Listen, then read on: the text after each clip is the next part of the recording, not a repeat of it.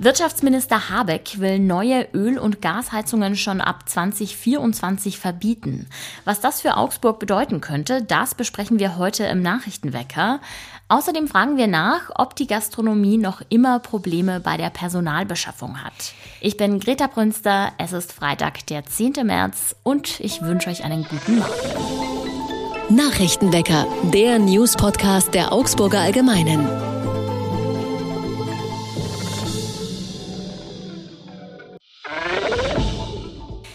Im vergangenen Jahr hatten die Festwirte in Augsburg beim Neustart nach Corona Probleme, ausreichend Mitarbeiter zu finden.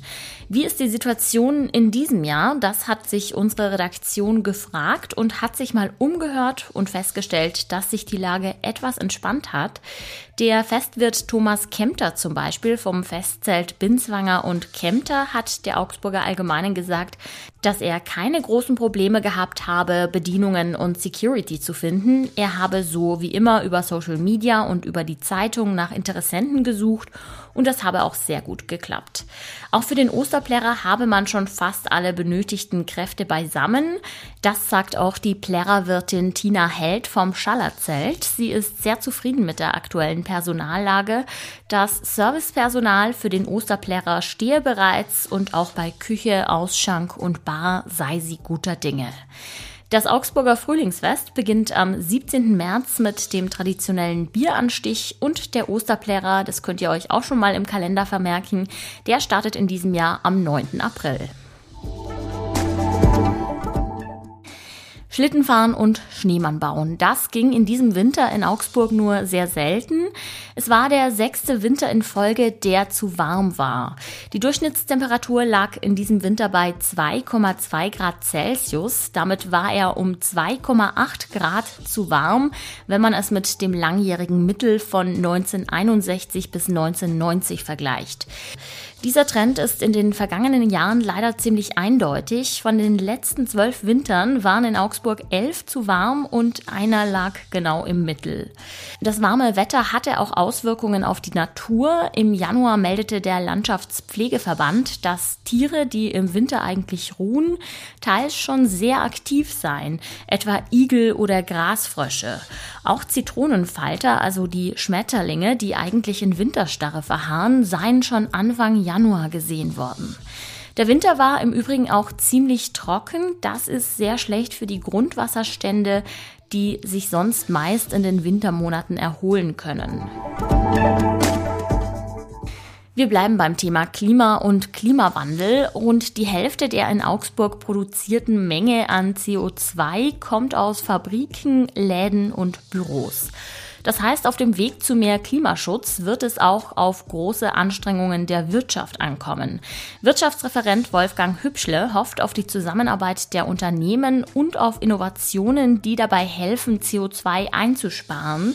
Es gehe einerseits darum, die Augsburger Klimabilanz zu verbessern, aber auch darum, dass Produkte aus Augsburg weltweit dabei helfen könnten, den Klimagasausstoß zu senken.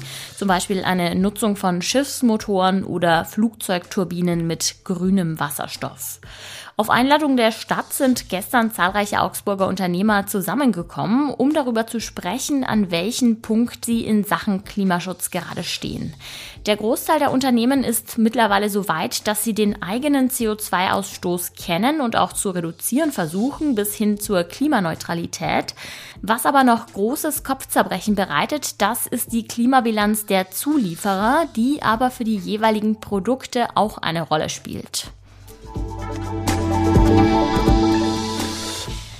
Wir schauen aufs Wetter und da tut sich leider auch nicht so viel. Wolkig und bedeckt soll es heute den ganzen Tag über bleiben, auch wenn sich ab und an mal ein paar Sonnenstrahlen durchkämpfen.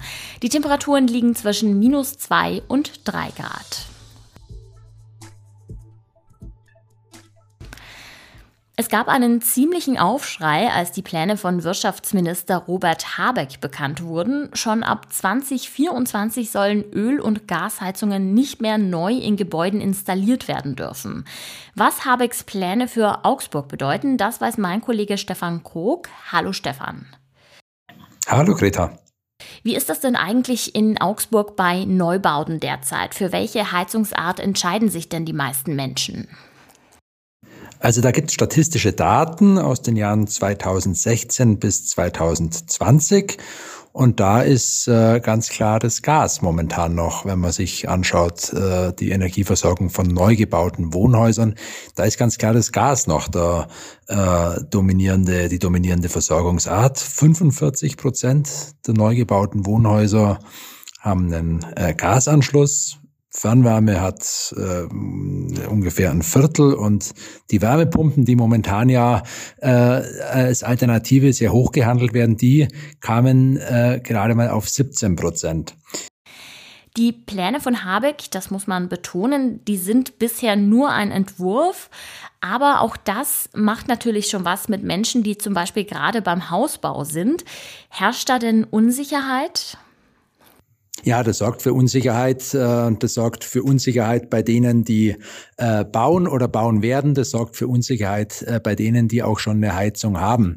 Wir haben da mal mit ein paar Installateurbetrieben gesprochen und die sagen, momentan steht das Telefon nicht mehr still, einfach weil viele Leute da jetzt auch mit der Frage auf sie zukommen, was bedeutet das denn für mich? Und so ganz klar kann es ja nach wie vor keiner sagen. Wie du sagst, es ist ein Gesetzesentwurf, da stehen viele äh, Details auch noch gar nicht fest. Und ähm, abgesehen davon, ähm, wenn man denn eine neue Heizung haben will, wird es immer darauf ankommen, äh, wie sieht das denn in dem betreffenden äh, Gebäude ganz konkret aus. Was soll denn jetzt eigentlich für bestehende Heizungen gelten? Also wenn ich jetzt in meiner Wohnung eine Gasheizung habe, die vielleicht schon fünf, sechs Jahre alt ist, muss ich die rausreißen oder darf die da erstmal bleiben? Also da ist momentan äh, nichts veranlasst. Ähm, Im Gesetzesentwurf heißt ja 30 Jahre äh, sollen äh, bekommen bekommen diese Heizungen noch als äh, Laufzeit äh, zugebilligt. Das ist auch äh, schon relativ lang, wenn man sich die Lebensdauer anschaut. Aber äh, wie gesagt, für Bestandsheizungen ist momentan erstmal überhaupt nichts veranlasst. Die Stadt Augsburg selbst arbeitet ja auch mit einem Wärmeplan. Worum geht es denn da? Also die Stadt will bekanntermaßen ja äh, klimaneutral werden. Da schraubt man auch an, an vielen Stellen rum. Verkehrspolitik äh, ähm, mit mehr Fahrrad, mehr Photovoltaik, aber äh, eine ganz ganz, ganz große Stellschraube ist das Thema Heizen. Ähm, etwa die Hälfte des Augsburger CO2-Ausstoßes kommt aus der Wärmeversorgung und da wird man sich äh, Gedanken machen müssen, ähm, wie viel wird momentan im Gebäudebestand äh, saniert, wie viel muss künftig saniert werden äh, und welche Heizungsarten kommen denn künftig in Frage. Ähm, da wird man sich auch Gedanken machen müssen. Die Stadtwerke haben momentan ja ein relativ äh, großes Gasnetz. Wird dieses Gasnetz in Zukunft noch so, so sein in 30 Jahren oder äh, wird es da nach und nach einen, einen Rückbau geben, dafür äh, zum Beispiel Fernwärme als Ersatz. Ähm, da wird es noch viele Diskussionen geben, weil das ja auch äh, damit einhergeht, dass äh, nicht nur die Leitungen in der Straße ausgewechselt werden, sondern auch die Heizungsanlagen in den einzelnen Häusern dann äh, ersetzt werden müssten, was auf Kosten der, der Eigentümer geht. Also da gibt's, äh, stehen, stehen schon noch große Herausforderungen äh, an und dieser Wärmeplan soll eben mal ein erstes, äh, eine erste Bestandsaufnahme liefern und auch äh, irgendwo äh, gewisse, gewisse Perspektiven äh, aufzeigen, wie man damit umgehen möchte. Da kommt einiges zu auf uns in Sachen Heizen. Gewissheit werden wir erst haben, wenn sich die Pläne von Wirtschaftsminister Habeck konkretisieren. Vielen Dank, Stefan, dass du uns aber schon mal auf den bisherigen Wissensstand gebracht hast. Gerne. Und auch das ist heute noch wichtig. In Hamburg hat es gestern in der Nacht offenbar einen Angriff in einer Einrichtung der Zeugen Jehovas gegeben. Dabei sollen mehrere Menschen erschossen worden sein und weitere verletzt. Die Polizei sprach von einer Großlage. Informationen zu dem oder den Tätern und einem möglichen Motiv gab es bis zum Redaktionsschluss dieses Podcasts um Mitternacht allerdings noch nicht. Die Augsburger Allgemeine hält euch weiter auf ihrer Website informiert. Den Link dazu packe ich euch auch in die Show Notes. Ja, wie lässt sich nach so einem Thema jetzt ein guter Übergang bauen?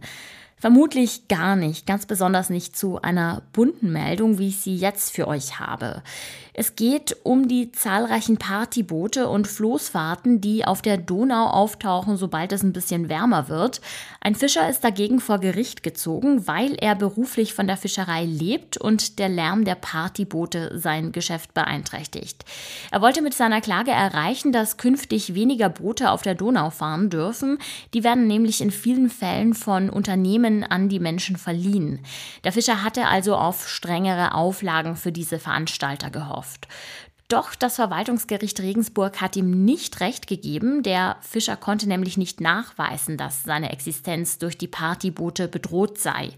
Außerdem gibt es bereits Beschränkungen für die Floßfahrer und zwar in der Laichzeit der Fische sind maximal drei Fahrten pro Woche erlaubt. Damit wünsche ich euch einen guten Start ins Wochenende. Ich bedanke mich ganz herzlich fürs Zuhören. Mein Name ist Greta Brünster und ich sage ciao und macht es gut. Nachrichtenwecker ist ein Podcast der Augsburger Allgemeinen. Alles, was in Augsburg wichtig ist, findet ihr auch in den Show Notes und auf augsburger-allgemeine.de.